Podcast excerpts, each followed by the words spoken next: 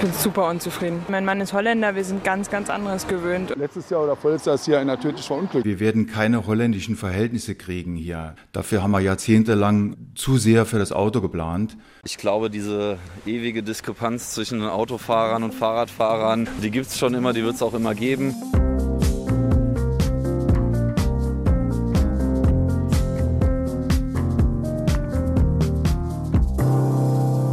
Holländische Verhältnisse, eine Diskrepanz zwischen Autofahrern und Radfahrern. Das beschäftigt uns heute in Das zählt Mensch Wirtschaft, die Fahrradoffensive. Kommt die Verkehrswende mit Karin Mayer? Und Marc-André Krupper, hallo. Radfahren im ersten Lockdown. Viele haben es gemacht, die haben das Auto stehen lassen. Äh, in Zeiten von Corona war das attraktiv. In Berlin, in anderen Städten wurden Autospuren zeitweise zu Radwegen gemacht. Pop-up-Radwege hieß das dann. Daran war im Saarland nicht zu denken, Marc-André. Ja, ich, das Saarland ist halt immer ein Autoland, ne? das muss man ganz klar sagen. Es ist fürs Auto gebaut worden. Ähm, alle Orte, vor allem auch Saarbrücken, sind darauf ausgerichtet gewesen. Ähm, wir haben im, im, Saarland eine Industrie, die natürlich auch aufs Auto und auch auf die Autozulieferer ausgerichtet ist.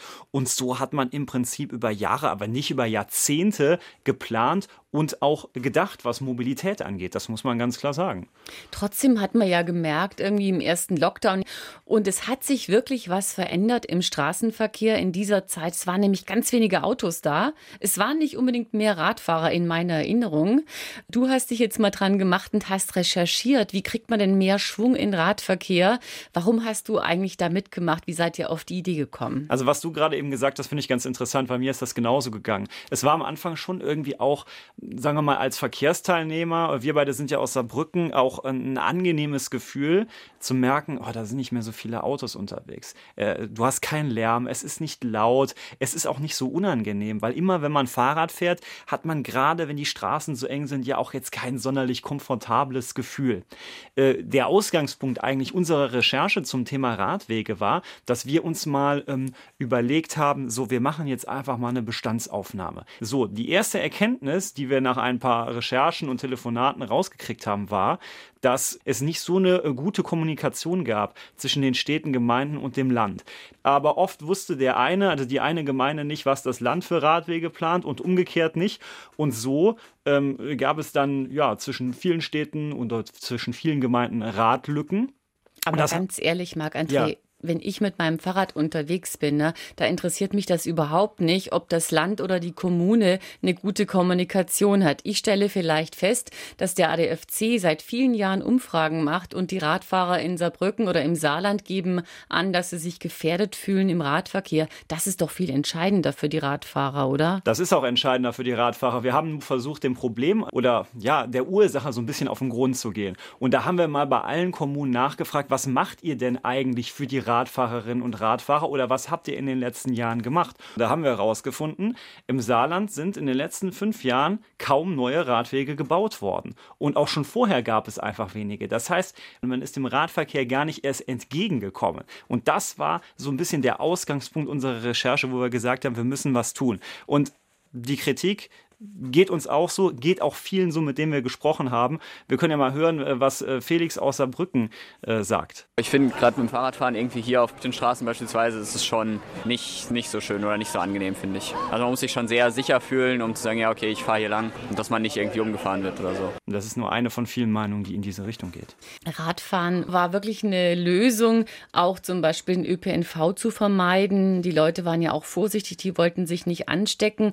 22 Kilometer Kilometer zusätzliche Pop-up-Radwege gab es beispielsweise in Berlin in dieser Zeit. In Saarbrücken war das nicht notwendig. Was könnte man tun, dass der Radverkehr äh, wirklich, sagen wir mal, eine Verbesserung erfährt? Die Ausgangslage ist ja, dass ich glaube, drei Prozent im Moment äh, das Rad äh, im Alltagsverkehr benutzen. Wir reden nicht über touristischen Radverkehr, also dass man mal einen Ausflug macht mit der Familie, sondern dass ich wirklich sage, so, ich wohne in St. Ingbert, setze mich jeden Morgen dahin aufs Rad und fahre dann bis nach Saarbrücken zur Arbeit. Das findet quasi gar nicht statt. Das liegt einfach daran, weil es oft einfach keine vernünftigen Radwege gibt und dann sehen die Leute keine Notwendigkeit, dann das Rad auch zu nutzen und sich darauf zu setzen. Und das muss jetzt passieren. Die Frage ist ja auch, äh, was ist ist überhaupt ein vernünftiger Radweg? Es gibt ja ganz unterschiedliche Ausgestaltungen von Radwegen. Manchmal fährt man genau zwischen den parkenden Autos vorbei oder äh, es ist nur ein Strich auf die Fahrbahn aufgemalt. Ich glaube, da fühlen sich manche Radfahrer auch nicht ganz wohl damit. Ja, das ist richtig. Leider geht es oft äh, in manchen Orten nicht anders.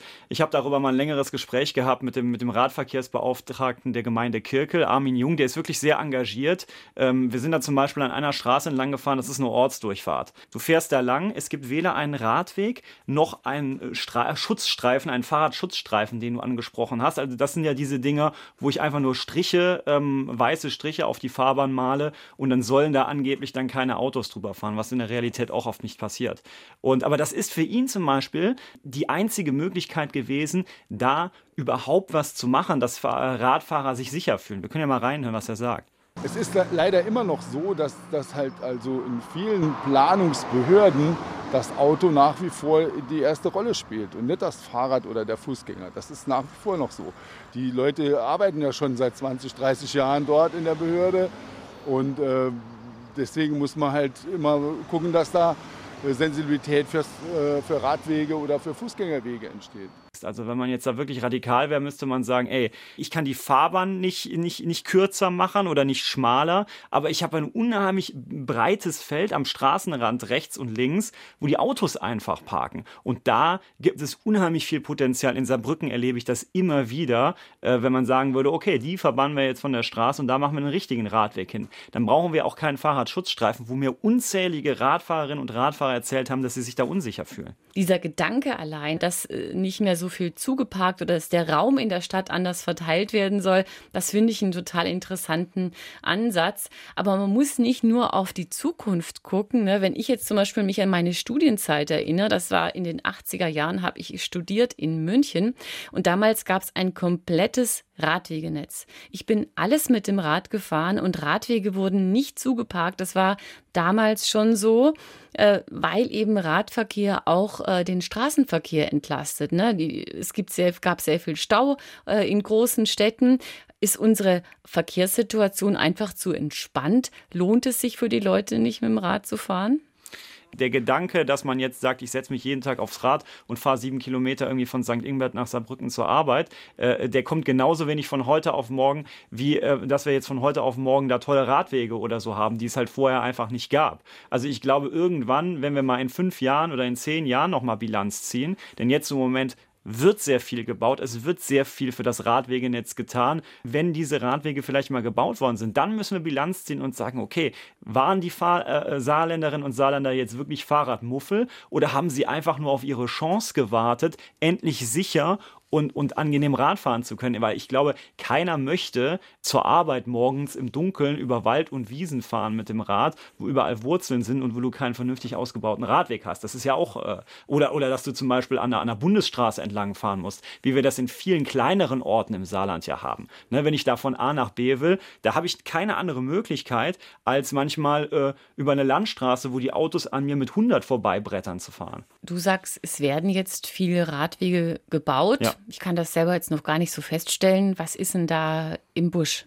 Es gibt jetzt deutlich mehr Geld vom Land und vom Bund. Die haben ihre Förderprogramme nicht nur ins Leben gerufen, sondern weil die Kommunen jetzt, wo die da sind, das auch so gut angenommen haben, hat zum Beispiel das Land seine Fördermittel nochmal aufgestockt. Und das ist eigentlich so ein bisschen ein Licht am Ende des Tunnels, dass man nämlich sieht, fast alle Kommunen oder ein Großteil der Kommunen im Saarland haben jetzt Projekte in Planung es passiert jetzt was. Es werden Radwege gebaut. Es wird auch, es wird auch in Personal investiert. Also es werden Leute eingestellt, die sich mit den, ja, die vielleicht irgendwie ähm, äh, die Menschen zusammentrommeln und eine Umfrage machen und sagen, was wünscht ihr euch denn, liebe Fahrradfahrerinnen und Fahrradfahrer?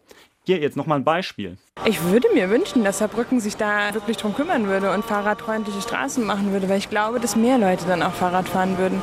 Genau. Und äh, dass man dann wirklich gemeinsam auch mit den Menschen ein Bewusstsein dafür entwickelt, also wo äh, wollen wir überhaupt Radwege haben? Weil ich glaube schon, dass die Leute so ein bisschen darauf gewartet haben. Die Radwege, die jetzt gebaut werden, die sehe ich jetzt im Moment noch nicht. Ihr habt aber richtig. solche Ansagen gekriegt von Kommunen, dass geplant wird. Das heißt für mich jetzt noch nicht so, dass das ganz konkret ist, dass da schon Bauprojekte oder Bautermine gibt. Die gibt es, also die gibt es definitiv. Es gibt die Bautermine, es gibt äh, äh, sehr viele Städte und Gemeinden, die gesagt haben, äh, wir haben Radwege im Bau und daran müssen sie sich natürlich auch messen lassen. Das ist überhaupt keine Frage. Also wenn wir in ein, zwei Jahren oder in fünf Jahren mal gucken, was von dem, was da angekündigt wurde, steht jetzt wirklich, dann kann man auch eine Bilanz ziehen und dann kann man auch noch mal gucken, wie viele Leute fahren denn jetzt vielleicht Rad.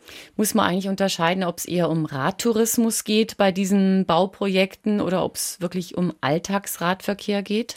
Ja, es gibt ja zum Beispiel eine, ein großes Projekt im Nordsaarland an der alten äh, Bahntrasse da im äh, Bereich Nofelden, Freisen.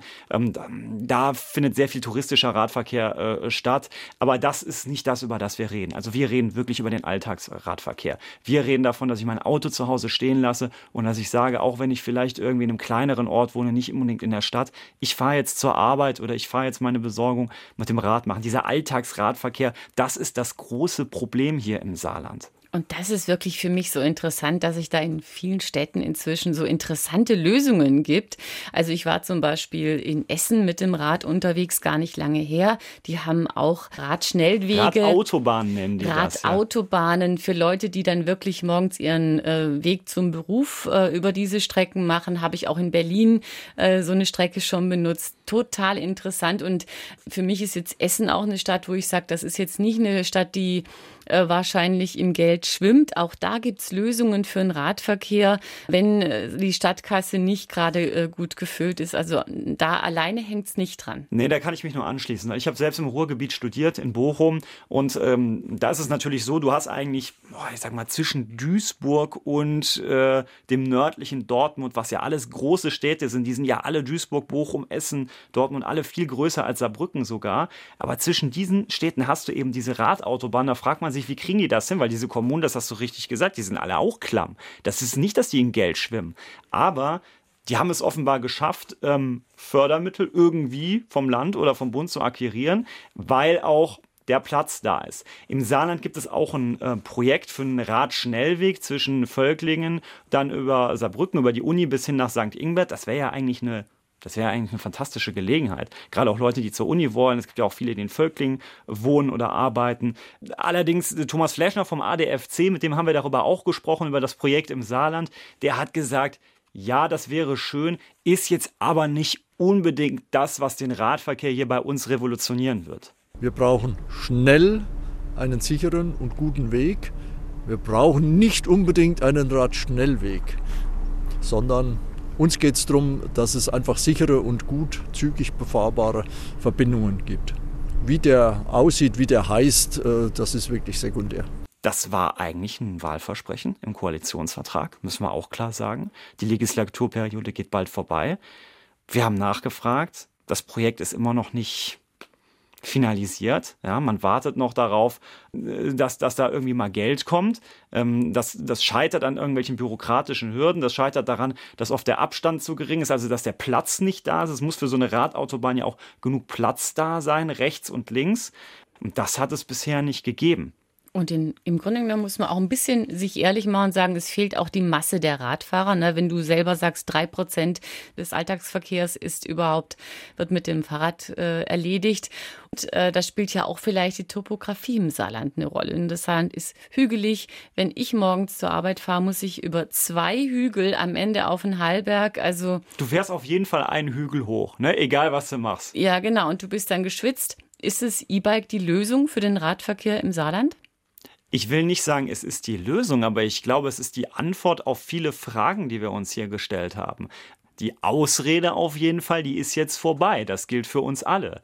Ähm, wenn du vorher gesagt hast, naja, ich muss irgendwie hier, weil das Saarland so hügelig ist, immer den Berg gucken mit dem Rad und ich bin nicht so sportlich oder ich finde das so anstrengend oder ich möchte nicht verschwitzt zur Arbeit kommen, was man auch alles verstehen kann, ähm, dann gibt es ja spätestens mit der Chance E-Bike die Möglichkeit, das auch jetzt wirklich dann, sagen wir mal, ohne sich groß anzustrengen zu machen mit dem Motor. Und es gibt ja auch zum Beispiel vom Saarland jetzt endlich auch lange drauf gewartet, eine Lasten-E-Bike-Förderung. Das heißt, wenn man noch irgendwelche Besorgung machen will oder noch das Kind oder den Kasten Wasser oder Bier mit reinladen will, dann äh, kann man sich da ja jetzt auch ähm, ja, da kann man sich da auch finanzielle Anreize holen und immer mehr Unternehmen im Saarland äh, springen ja auch auf die Jobrad-Initiative an. Also in vielen Städten gab es ganz viel Radverkehr durch Corona, durch den Lockdown. Aber langfristig könnte Radverkehr wichtiger werden aus Klimagründen, denn äh, der Alltagsradverkehr, der könnte auch dazu beitragen, CO2 einzusparen. Und ich glaube, das ist auch so ein bisschen der Grund, weshalb so viele Kommunen hier im Saarland jetzt tatsächlich gesagt haben, ähm, wir nutzen die Förderprogramme und wir bauen neue Radwege, denn keiner will sich am Ende nachsagen lassen, wir haben das Ziel der Klimaneutralität nicht erreicht. Es gibt ja Leute, die rufen wirklich nach einer verkehrspolitischen Wende auch, also die CO2 der Klimaschutzdebatte. Ist das jetzt nochmal eine Möglichkeit, den Radverkehr wirklich zu stärken? Also könnte es da jetzt auch politischen Rückenwind geben? Naja, wir haben ja jetzt gesehen, ähm, in diesem Jahr ist in der Richtung einiges passiert. Also erstmal ähm, gab es das Urteil des Bundesverfassungsgerichts, Deutschland muss seine Klimaschutzziele ähm, verschärfen. Äh, das heißt, letzten Endes fällt das auf uns hier, auf die Städte und Gemeinden äh, runter. Dann haben wir gesehen, ähm, dass die EU ein verschärftes Klimaschutzprogramm vorgestellt hat. Ähm, und ich denke wirklich, dass der Radverkehr da eine sehr große Rolle spielt, weil jetzt muss man sich mal fragen, warum sonst würde der Bund und würde auch das Land hier so viel Geld locker machen? Und warum würde das Land sagen, ey, ähm, ihr habt das ganze Geld, was wir jetzt für den Radwege, äh, für die Radwegeplanung äh, euch gegeben haben, ihr habt das so gut angenommen, wir legen noch mal einen drauf und geben noch mal mehr Geld. Warum sonst würden die das machen, wenn sie nicht irgendwie schnellstens Handlungsbedarf hätten und sagen müssten, ey, wir müssen jetzt was tun, damit wir diesen Weg zur CO2-Neutralität hinkriegen? Ich meine, das Saarland ist das Land äh, prozentual gesehen mit der höchsten Autodichte in Deutschland. Es ist klar, dass uns die Zeit jetzt, was das angeht, langsam davonrennt einfach. Und wir haben jetzt viel über Sicherheit gesprochen, über wir, politische Notwendigkeiten.